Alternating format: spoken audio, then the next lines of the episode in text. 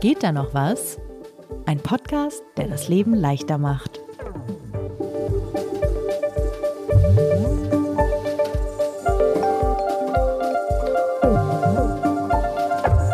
Sag mal, Lisa, wie viel Zeit verbringst du in der Woche eigentlich mit deinem Handy? Gute Frage, habe ich noch nie nachvollzogen. Ich würde schätzen, täglich mindestens zwei, drei, vier, fünf Stunden. Sagt dir das dein Handy nicht? Ich habe das nicht eingestellt. Und ärgert dich das, dass du zu viel Zeit mit dem Smartphone verbringst oder bist du happy? Also ich ärgere mich schon regelmäßig über mich selbst, wenn ich abends im Bett liege und noch durch Instagram scrolle und so ein bisschen ja, Bedtime Procrastination mache, also dass ich quasi das Schlafengehen herauszögere. Mhm. Dann ärgere ich mich sehr über mich. Im Alltag eigentlich eher nicht, nee. Bei dir? Du ahnst es schon, ich würde das ja nicht fragen, wenn es kein Thema wäre, was mich sehr beschäftigt. Ich habe so Momente, in denen ich einfach mich über mich selbst ärgere, dass ich das Ding nicht aus der Hand legen kann.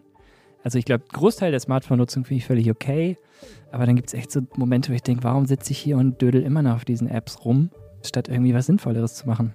Deswegen habe ich gedacht, lass noch mal eine Folge über Smartphone-Nutzung machen und vor allen Dingen, wie man es schafft, die hin und wieder etwas weniger zu benutzen. Ja, das weiß ich, dass dich das sehr beschäftigt, das Thema.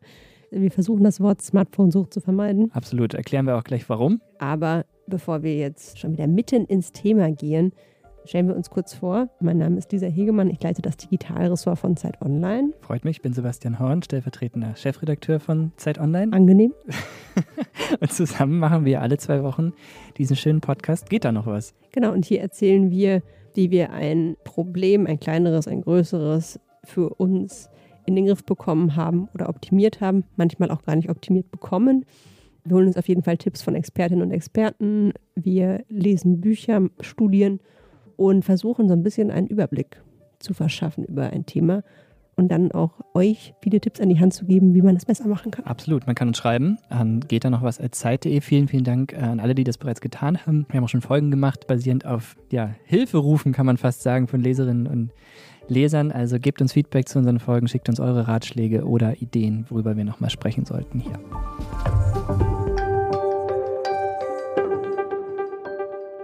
Sebastian, zurück zum Thema Smartphone-Nutzung. Das ist natürlich etwas, was mich im Digitalressort schon länger beschäftigt. Ein Thema, das auch immer wieder aufkommt, ehrlich gesagt, weil dann Leute doch fragen, hey, ich habe irgendwie das Gefühl, ich verbringe so viel Zeit damit ich habe gelernt, dass man da ganz schön differenzieren muss. Ist das eine Erfahrung, die du auch gemacht hast bei der Recherche des Podcasts? Habe ich tatsächlich auch festgestellt. Ich habe ehrlich gesagt vorher nicht wahnsinnig viel darüber reflektiert, was sich hinter diesem Begriff genau verbirgt, was das alles so bedeutet. Und ich finde es auch super wichtig zu sagen, dass es mir gar nicht darum geht, Handys oder Smartphone insgesamt als Technologie zu verteufeln. Überhaupt nicht. Also dafür mache ich viel zu viel nützliche Dinge mit dem Ding. Ich meine, es geht ja wahrscheinlich ähnlich. Macht ja auch Spaß und hilft. Ja, genau. Deswegen meine ich, dass ich mich auch tagsüber eigentlich selten darüber ärgere, was ich auf dem Smartphone mache, weil es häufig mit meinem Job zusammenhängt. Ich bin total froh, dass ich unterwegs Mails lesen kann oder mal eine Slack-Nachricht beantworten kann oder Leute an, äh gut, anrufen ist jetzt vielleicht auch noch ohne Smart möglich im Phone. Ich rufe noch Leute an. Boomer. Internetboomer sage ich zu mir selbst immer, ja. Ich bin auch so Generation, ich nutze überhaupt noch Instagram und mhm. nicht schon TikTok. Mhm. Nee, aber ich finde viele Sachen, die ich auf dem Smartphone mache, auch wenn ich durch Twitter scrolle, ist das häufig aus einem Informationsbedürfnis heraus und nicht, weil ich mich jetzt die aktuellste Debatte um ich weiß nicht was interessiert. Deswegen, ich teile das total, was du sagst. Finde auch sehr wichtig, dass man das Smartphone eher als ein Tool begreift und nicht als das Problem an sich. Aber dazu kommen wir bestimmt. Noch. Ja, trotzdem für mich irgendwie so ein Anlass, mal drüber nachzudenken. Das ist, dass ich immer wieder beobachte, dass ich einfach auf dem Sofa sitze oder Freizeit habe und die damit wirklich verplemper, kann man so umgangssprachlich mal sagen. Also ich habe längst alle sozialen Netzwerke, bei denen ich bin, einmal durch. Dann fange ich wieder von vorne an und dann checke ich, ob ich nicht doch inzwischen eine E-Mail bekommen habe. Und man ist in so einer Schleife irgendwie das gefangen. Und im Hinterkopf wächst irgendwie das schlechte Gewissen, weil man denkt, Mensch, ich müsste doch jetzt vor die Tür, ich müsste doch jetzt ein Buch lesen, irgendwas Vernünftiges machen, dieses Gerät mal weglegen. Aber man macht irgendwie immer immer weiter. Das ist so ein Prokrastinieren, bei dem sich langsam so ein schlechtes Gewissen einstellt. Und ich habe gedacht, Mensch, cool, wir haben ja diesen Podcast. Vielleicht besorge ich mir mal ein paar Tipps und spreche mal mit jemandem darüber, was man da tun kann. Und mit wem hast du gesprochen? Ich habe mit Christian Montag gesprochen. Christian ist Professor für molekulare Psychologie an der Universität Ulm. Er ist Autor diverser wissenschaftlicher Studien und Bücher zum Umgang mit digitalen Technologien und er hat auch schon sehr viel geforscht und weiß sehr viel über Internetsucht und Sucht in sozialen Netzwerken. Deswegen war er wirklich der perfekte Gesprächspartner. Wir haben uns länger unterhalten. Aber meine erste Frage war auch anschließend an das, was wir gerade schon besprochen haben. wieso dieser Begriff Smartphone-Sucht eigentlich der falsche ist. Vorneweg weiterhin, dieser Begriff Smartphone-Sucht ist schwierig. Also zum einen, weil es noch gar nicht als Sucht anerkannt ist. Zum anderen, und das hat dann unmittelbar mit deiner Frage zu tun, ein Alkoholiker ist ja nicht flaschenabhängig, sondern abhängig von dem Inhalt. Das heißt, wir müssen viel mehr über die Applikation auf dem Gerät sprechen, überlegen, was sind denn davon Treiber einer problematischen Smartphone-Nutzung, also sie vielleicht dann zu viel ausartet und dann mit einem persönlichen Leidensdruck vielleicht sogar einhergehen kann. Und da muss man sagen, es ist ja noch keiner in Anführungsstrichen, zumindest habe ich das nicht mitbekommen, abhängig vom Kartendienst geworden auf dem Gerät, sondern wir müssen natürlich ein bisschen näher schauen, was ist es. Und dann sind wir sehr, sehr schnell bei den Themen soziale Netzwerke. Wir sind bei den Themen Freemium Games. Das ist ein großes Thema, womit Menschen ihre Zeit vertrödeln, vielleicht auch eine Runde Spaß haben, aber auch sehr, sehr viel Zeit vertrödeln, weil da auch entsprechende Geschäftsmodelle hinterstecken. Und wir haben natürlich E-Mails, ne? Also auch die wollen wir nicht ganz vergessen, wenn es darum geht, was macht eigentlich diese ständige Nutzung und vielleicht ein zu viel der Nutzung aus. Ich finde den Satz, dass die wenigsten abhängig von einem Kartendienst werden, sehr nachvollziehbar. Und ich glaube, das trifft ein bisschen das, was ich auch eingangs versucht habe anzudeuten, dass man häufig irgendwie sich über das Smartphone aufregt, aber es überhaupt nichts mit dem Smartphone zu tun hat, sondern wie wir es nutzen. Ja. Bei der Nutzung bin ich ja immer der Ansicht, wenn mich meine Nutzung stört, sollte ich mich hinterfragen, warum nutze ich das so? Genau, ich glaube, das ist auch die Richtung, in die Christian Montag da denkt. Apropos Karten und süchtig werden, kennst du das schöne Spiel GeoGuessr? Ja. Das hat mit dem Thema nichts zu tun, aber es ist ein sehr schönes Spiel, bei dem man anhand von Google Street View erraten muss, in welchem Land und welcher Gegend man gerade ist. Das mhm. wiederum hat auch großes Suchtpotenzial. Ja, es gibt auch andere, bei denen man so Karten, Weltkarten hat und dann muss man sagen, wo eine Stadt liegt, von der man noch nie gehört hat. Ja. Das habe ich mal eine Weile sehr viel gemacht. Sehr schön. Ich wollte das aber dann noch genauer verstehen und von Christian Montag wissen, was gibt uns eigentlich dieses Smartphone? Was macht dieses Gerät genau aus? Also worin besteht eigentlich die Anziehungskraft und welche wissenschaftlichen Erklärungsansätze gibt es dafür? Es gibt hier eine wichtige Theorie, die kommt so aus der Kommunikationsmedienforschung aus den 40er Jahren des letzten Jahrhunderts. Da hat sich Hertha Herzog die Frage gestellt, warum hören die Leute ein Radio?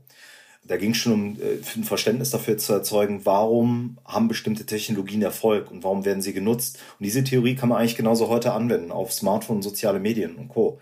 Das ist diese, diese Nutzen-Gratifikationstheorie, die erstmal vom Kern sagt, jede neue Technologie, die eingeführt wird, kann nur dann erfolgreich sein, wenn sie Grundbedürfnisse Menschen befriedigt. Wenn das nicht der Fall ist, dann wird es schwierig. Und jetzt kann man sich die Frage stellen, was sind solche Grundbedürfnisse, die durch Smartphone, soziale Netzwerke und Co. befriedigt werden? Das ist natürlich einmal die soziale Form der Gratifikation, ja, also das ist eine Belohnung, sich mit anderen Menschen sozial auszutauschen. Das rührt am Menschsein, etwas, was archaisch in äh, evolutionär bedingt eben natürlich in unserem Genom auch drin steckt und damit ein Grundbedürfnis ist. Dann haben wir die utilitäre Form der Gratifikation. Da sind wir genau da, was du gesagt hast, nämlich das ist äh, eine zielgerichtete Form der Nutzung. Das Smartphone ist ein Werkzeug im Alltag, um schneller von A nach B zu kommen oder auch beruflich zu funktionieren. Und dann haben wir natürlich eine hedonische Form der Nutzung. Das ist eigentlich dieses berieseln lassen, dass man sich ablenken lässt, dass man Spaß hat. Das kann irgendein Video sein, das kann ein Freemium-Game sein oder irgendwas. Und da sieht man schon, dass natürlich das berücksichtigt wird, auch in der Forschung, dass es da unterschiedliche Formen der Nutzung gibt die zum Teil natürlich auch in einem Problemverhalten sich äußern können. Als er das so erzählt hat, habe ich gemerkt, das Unwohlsein, was ich eingangs geäußert hatte, das hat vor allen Dingen mit dieser dritten Form der Nutzung zu tun, dieses hedonistische, dieses Prokrastinieren, irgendwie dem Alltag entkommen, dieses einfach ein soziales Netzwerk nach dem nächsten auf und wieder zumachen. Da kommt, glaube ich, bei mir so das Unbehagen. Ja, ich kann das total nachvollziehen und trotzdem fängt bei mir immer sofort an, meinen Kopf zu rattern, weil ich ja, wie gesagt, schon ein bisschen was auch zu dem Thema gemacht habe. Und mich erinnert das dann trotzdem häufig daran, dass es das bei jeder neuen Medienform gab. Als Romane im 19. Jahrhundert eingeführt wurden, da gab es dann tatsächlich Untersuchungen, dass das ja junge Frauen so abwesend mache. Und wenn man diesen Begriff nimmt, ich glaube, es war tatsächlich der Begriff abwesend, das kommt dann sehr schnell wieder in fast jeder neuen Medienform. Also wenn man sich anguckt, als ich aufgewachsen bin, war Fernsehen noch so ein Ding. Wie gesagt, Boomer-Generation, ja. Und da zum Beispiel war es auch immer das Ding, das ist ja ganz schlecht, wenn sich Kinder einfach nur berieseln lassen vom Fernseher. Dann kamen Videogames, das ist nicht nur berieseln lassen, weil man da auch teilweise aktiv ist, aber auch da, die sind ja in ihrer ganz eigenen Welt, die, die sind abwesend, die sind nicht, nehmen nicht am Raum teil. Wenn man das jetzt wieder aufs Smartphone überträgt, bei dem wir dann diese Diskussion wieder führen, merke ich einfach, dass das so Zyklen sind, die immer wieder kommen. Was nicht heißt, dass das falsch ist, sich darüber zu unterhalten oder dass es nicht relevant ist, sich darüber zu unterhalten. Und trotzdem hilft mir das immer, weil ich denke, es ist doch interessant, dass du sagst, warum gucke ich auf mein Smartphone und will nicht ein Buch lesen? Und das Buch, der Roman wäre aber im 19. Jahrhundert das gewesen, was heute dein Smartphone ist. Das ist auch ein bisschen witzig, beziehungsweise ich komme mir so fremd vor in meiner eigenen Rolle, gerade weil ich so kulturpessimistisch klinge. Ich bin ja sonst auch der größte Verteidiger neuer Technologien und Kann ich absolut bestätigen. Nichtsdestotrotz, wir sind ja auch an diesem Podcast immer wieder an den Punkt gekommen, dass wir gedacht haben, okay, das ist statt etwas zu machen, mit dem man sich eigentlich gerne beschäftigen möchte, wirkt es so, als wäre das Smartphone irgendwie im Weg, weil das eine gewisse Anziehungskraft einfach ausstrahlt als Form des Eskapismus. Mhm. So, vielleicht können wir uns auf so Kompromisse an dieser Stelle einigen. Ich will halt, wie gesagt, nichts pathologisieren oder verteufeln, aber. Und trotzdem geht es ja darum, dass du mit deiner eigenen Nutzung nicht zufrieden bist. Also sprechen wir natürlich darüber, weil das ist ja immer wieder auch Thema dieses Podcasts es kann ja sein, dass es alle anderen nicht stört, aber wenn es dich stört, yeah. dann ist es ein relevantes Thema. Mhm, genau. ähm, und als ich Leuten erzählt habe, dass wir was über das Thema Smartphone-Nutzung machen, kann ich nur sagen, du bist nicht der Einzige mit dem Problem. Und es gibt ja tatsächlich, da würde ich mich jetzt auf keinen Fall zuzählen, aber es kann ja tatsächlich zu einer ernstzunehmenden Sucht werden. Mhm. Ich habe diesen Punkt des, des Eskapismus und wann der vielleicht zu weit geht, mit Christian Montag auch nochmal vertieft. Also tatsächlich Eskapismus als Motiv wird auch stark in diesem ganzen Themenkomplex Übernutzung von Technologie untersucht. Und in dem Zusammenhang wird auch gerne der Begriff der Selbstmedikation verwendet, der vielleicht ein bisschen zu krass hier klingt, aber im Wesentlichen sitze ich jetzt mit mir alleine, mir geht es vielleicht nicht gut, wir haben die Covid-Pandemie, manche Menschen sind furchtbar einsam und dann ist der Griff zum Smartphone etwas, was logischerweise mich erstmal ablenkt und dann meinen, den negativen Affekt, die negativen Emotionen, die ich gerade habe, reduziert, weil ich mich mit anderen Dingen beschäftige. Das ist natürlich nicht schlimm, wenn das mal isoliert passiert, dass das in irgendeiner Form mir gut tut, dass ich mich jetzt mit welchem Kanal auf den Geräten auch immer mal wieder jetzt auseinandersetze, um meine eigene Misere zu vergessen. In der Literatur und der Forschung wird aber diskutiert, dass dann irgendwann der Punkt kommt, wenn der Eskapismus zu viel wird und diese Selbstmedikation, die ich gerade genannt habe, immer mehr wird, dass das natürlich auch damit einhergehen kann im sozialen Rückzug, dass ich nicht mehr Menschen treffe, dass ich äh, kurzum aus der exzessiven Form der Nutzung dann selber Probleme resultieren ja, also wie gesagt, da erkenne ich mich jetzt noch nicht drin, aber nur mal so aufzuzeigen, in welche Richtung da auch die Forschung denkt, wenn es tatsächlich immer, immer mehr wird und man sich zurückzieht und fast nur noch das macht. Ja, ich glaube auch, dass dieses halbe Abende verdaddeln ist nochmal was anderes, als wirklich sich aus dem sozialen Alltag komplett zurückzuziehen, als so eine Ersatzhandlung mhm. zu sehen, glaube ich. Ja. Mhm. Du hast mich ja gerade auch eingangs gefragt, wie das eigentlich bei mir ist, ob ich meine Smartphone-Nutzung tracke. Also das kann man ja sowohl über iOS als auch über Android machen. Wir haben Einstellungen, dass man sich anzeigen lassen kann, wie viel Zeit man mit dem Smartphone verbringt. Hast du da denn mal reingeguckt? Ich meine, du sagst die ganze Zeit, du verbringst so viel Zeit vom Smartphone. Wie viel ist es denn bei dir? Also mein iPhone sagt mir jede Woche, dass es ungefähr ich glaube, vier bis fünf Stunden sind. Also das ist jetzt sehr anekdotisch im Empirie, aber die Freunde, mit denen ich darüber gesprochen habe, bei denen ist das immer irgendwie ähnlich. Und wie gesagt, die Summe sagt auch, finde ich, nichts darüber aus, als wie zielgerichtet und sinnvoll man die Nutzung mhm. empfindet. Also da wirst du ganz viel Slack, unser Kommunikationstool in der Redaktion finden, da wirst du ganz viel E-Mail finden, da wirst du das Schachspiel finden, was ich für völlig sinnvollen Zeitvertreib zum Beispiel halte. Aber da findest du halt auch zunehmend TikTok zum Beispiel so. Und ich habe noch nie gedacht, okay, krass, diese Woche wieder 7% mehr. Jetzt setze ich mich auf Smartphone-Diät. Überhaupt nicht. Nur wenn man reinguckt, ist man manchmal, fällt man schon so ein bisschen überrascht vom Stuhl, wenn man denkt, okay, diese Woche wieder x Stunden in Summe TikTok. Mhm. Wobei auch da, man muss wirklich unterscheiden. Ich habe große Freude an der App. So. ganz tolle Sachen. Ich lerne da ganz viel. Es geht, glaube ich, nur um die Situation, wo ich denke, es wäre jetzt gut in dem Moment mal zu reduzieren. Hat sich denn dein Nutzungsverhalten verändert, dass du weißt, wie viel Zeit du mit dem Smartphone verbringst? Also offenbar ja nicht, wenn ich dich nee, richtig nee. verstehe. Die Statistik Statistik, die hat mir dabei jetzt nicht wahnsinnig geholfen. Ja. Eine Sache, die mir Christian Montag noch in dem Zusammenhang erzählt hat, er hat mitgewirkt an einem Projekt, das mehrere Unis zusammen aufgesetzt haben, eine Studie, die dahinter steckt. Das ist die sogenannte Smart at Net App. Ich habe das dann auch durchgespielt. Das ist so eine Art Umfrage, wo man anhand von Fragen die eigene Nutzung beurteilen lassen kann. Und am Ende kommt ein Score dabei raus. Und da war ich auch voll im Mittelfeld. Und man unterstützt damit diese Forschungsprojekte. Und mich hat es ein bisschen beruhigt. Also es ist jetzt definitiv nicht pathologisch bedenklich, glaube ich, in Summe, was ich da mache. Vielleicht packen wir den Link dazu nochmal in die Show Notes. Machen wir auf jeden Fall, ja. Damit ihr auch mal eure Smartphone-Nutzung bewerten lassen könnt. Mhm. Jetzt haben wir viel über das Problem gesprochen. Und ich glaube, ich habe ganz gut verstanden, was dich stört. Also ein bisschen dieses passive Rumdaddeln, ohne wirklich so aktiv zu sagen, ich mache jetzt das. Hast du Wege gefunden, die Smartphone-Nutzung zu reduzieren oder zumindest für dich angenehmer zu gestalten? Habe ich tatsächlich. Vielleicht auch gleich dazu noch mehr. Wir hatten Parallel- und Leseraufruf, von dem ich gleich erzählen kann.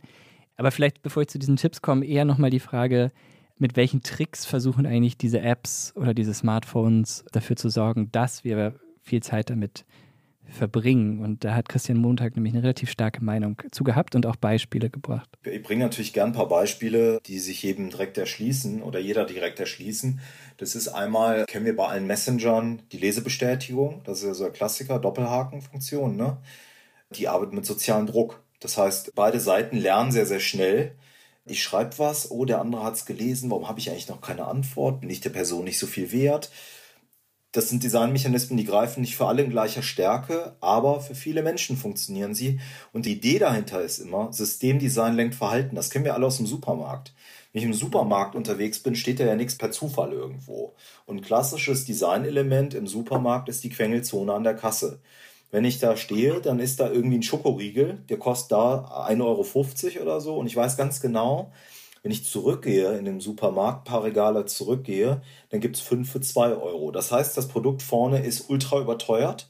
Ich wollte es eigentlich gar nicht kaufen. Jetzt sehe ich es aber und irgendwie denke ich, ach komm, und leg's drauf.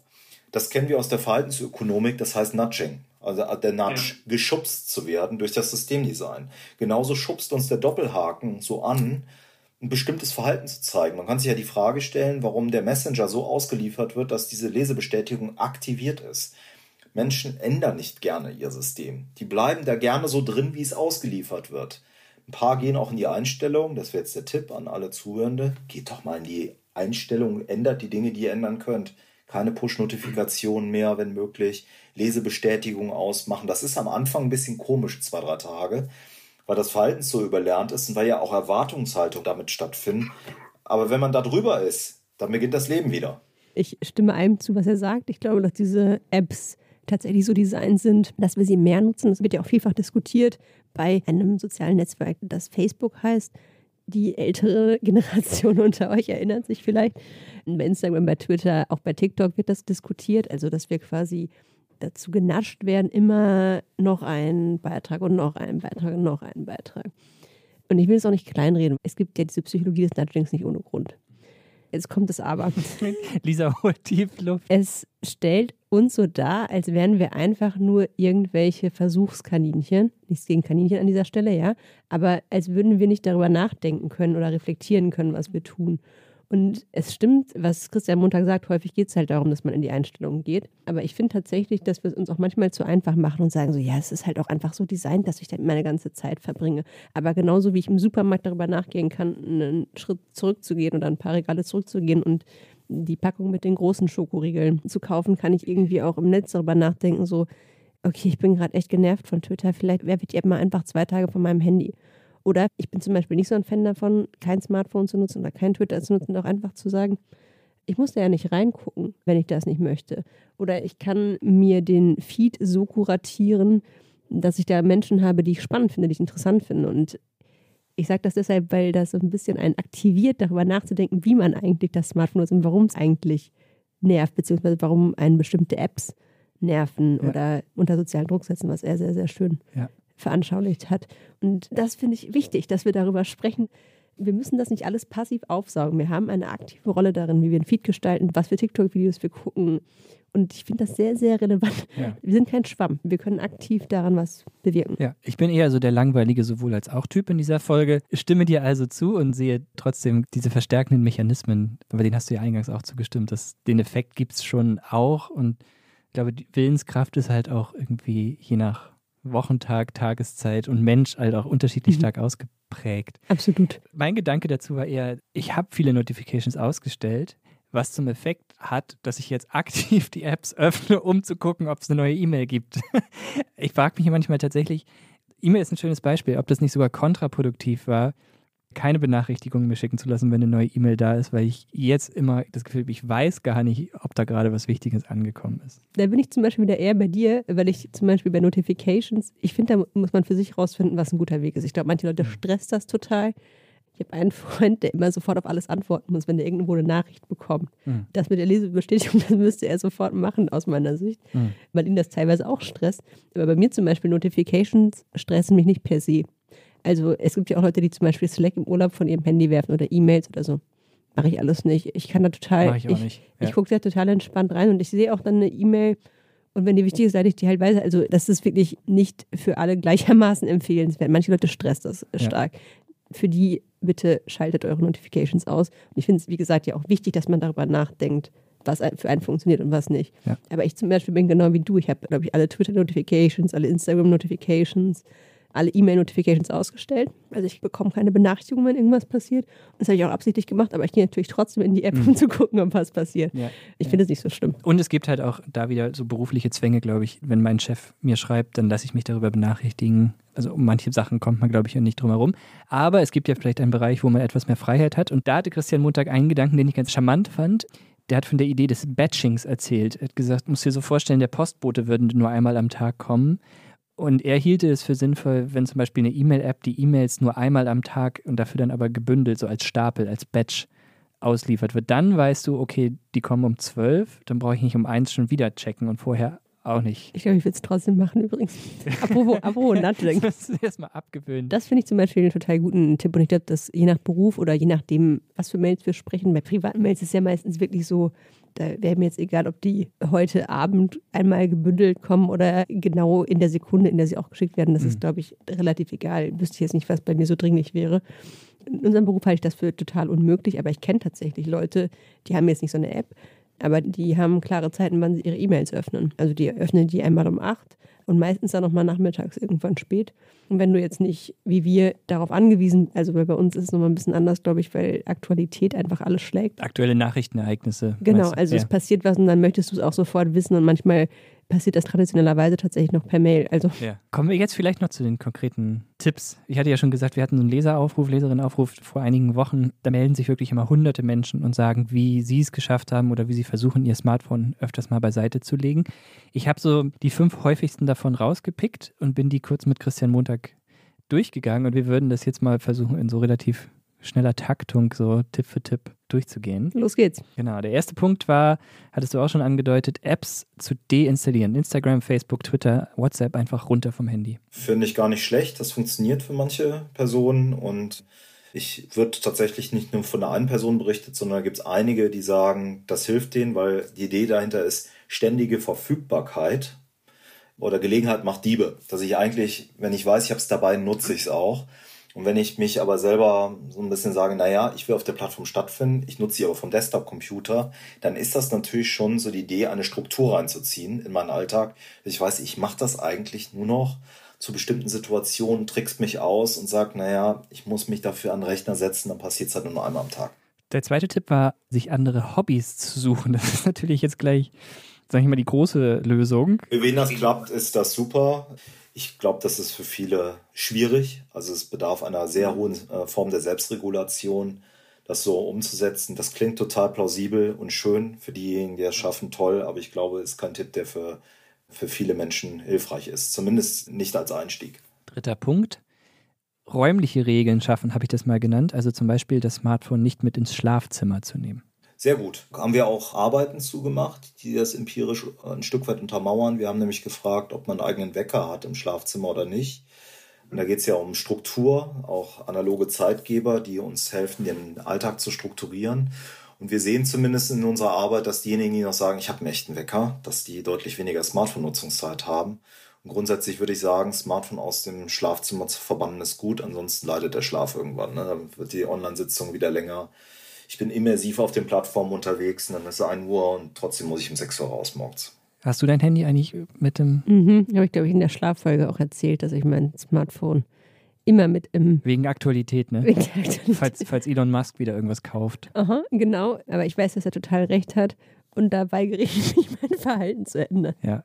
Ich habe einen analogen Wecker. Also ist das immer noch analog, wenn er eine digitale Uhranzeige hat? Klar. Ja. Trotzdem liegt das Smartphone daneben und es ist auch oft das Letzte, was ich mir anschaue, bevor ich schlafe und oft das Erste morgens, wo und drauf gucken. Same hier. Hm, toll. Wir sind keine Vorbilder. Aber wir verteufeln es auch schon wieder. Also. Ja, das stimmt. Naja. Nein, es ist, wie gesagt, Nutzung für einen selbst die richtigen Regeln schaffen. Gut.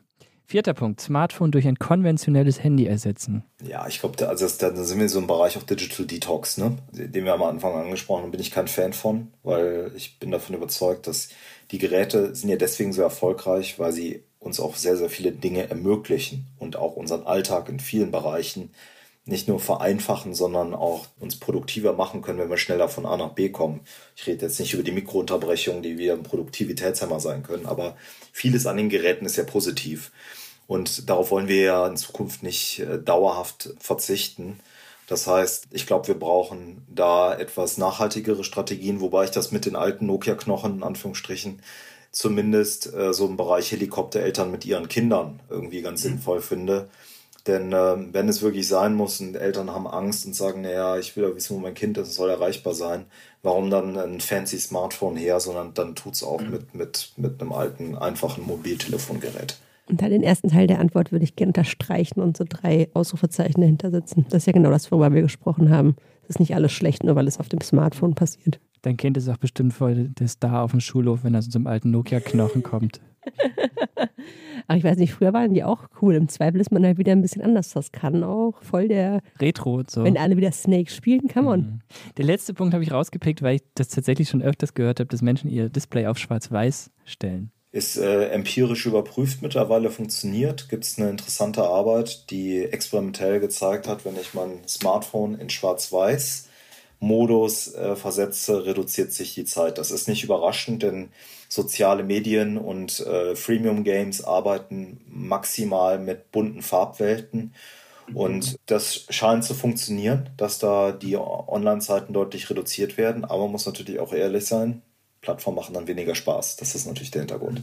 Habe ich sogar mal gemacht hat jetzt ehrlich gesagt nicht so viel an meiner Smartphone-Nutzung verändert. Ich frage mich, ob Leute, die ein kaputtes Display haben, auch das Handy weniger nutzen. Wahrscheinlich.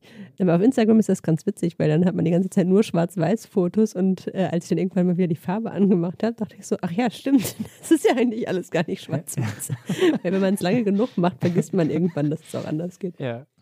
Das waren die Tipps und Ratschläge, die ich aus dem Gläseraufruf destilliert hatte. Und was hat davon hat dir so richtig geholfen? Ja, ist Zeit für ein Fazit, ne? So ein bisschen. Ein bisschen schon. Ist mal wieder so, wie so häufig in diesem Podcast, das allein schon das Reflektieren über das Problem dazu geführt hat, dass ich im Alltag jetzt immer, wenn ich es in der Hand habe, denke, muss ich es jetzt gerade in der Hand halten? Kann ich nicht was? Kann ich mir ein neues Hobby suchen? Ähm, Mehr laufen gehen, Sebastian. Also das äh, auf jeden Fall dadurch in Gang gesetzt. Vielleicht geht es ja auch den Hörerinnen und Hörern so. Man kann dann schreiben, man geht da noch was Zeit.de.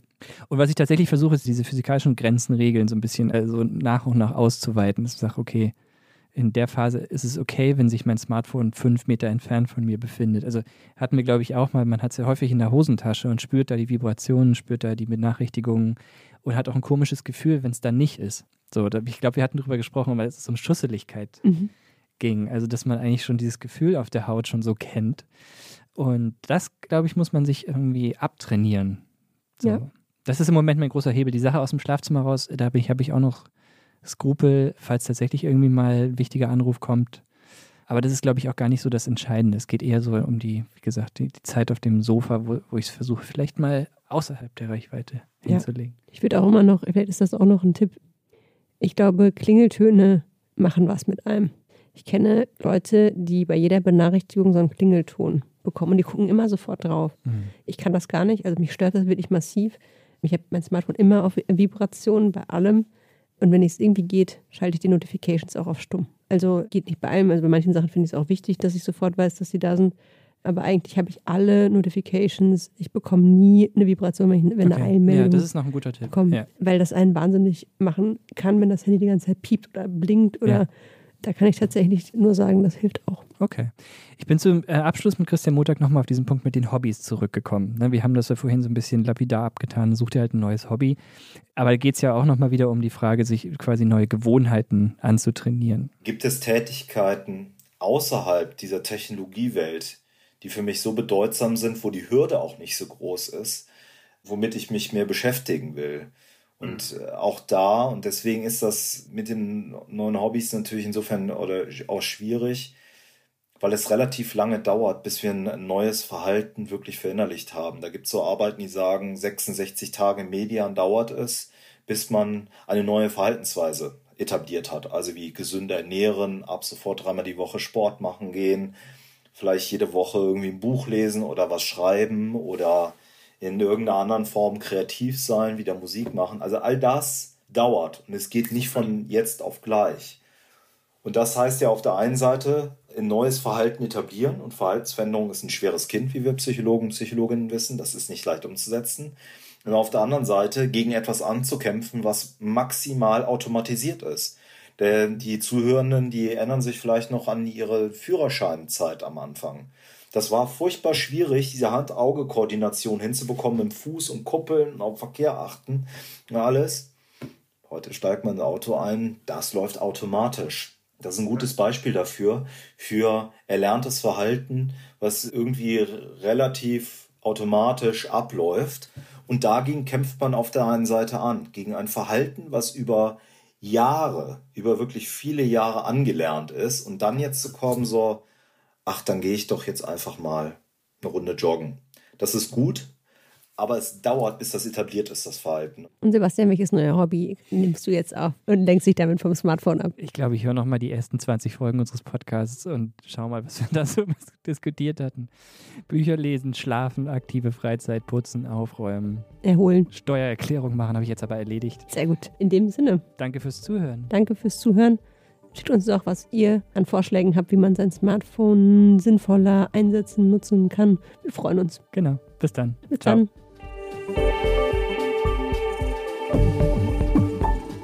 Geht da noch was? Ist ein Podcast von Zeit Online, produziert von Pool Artists.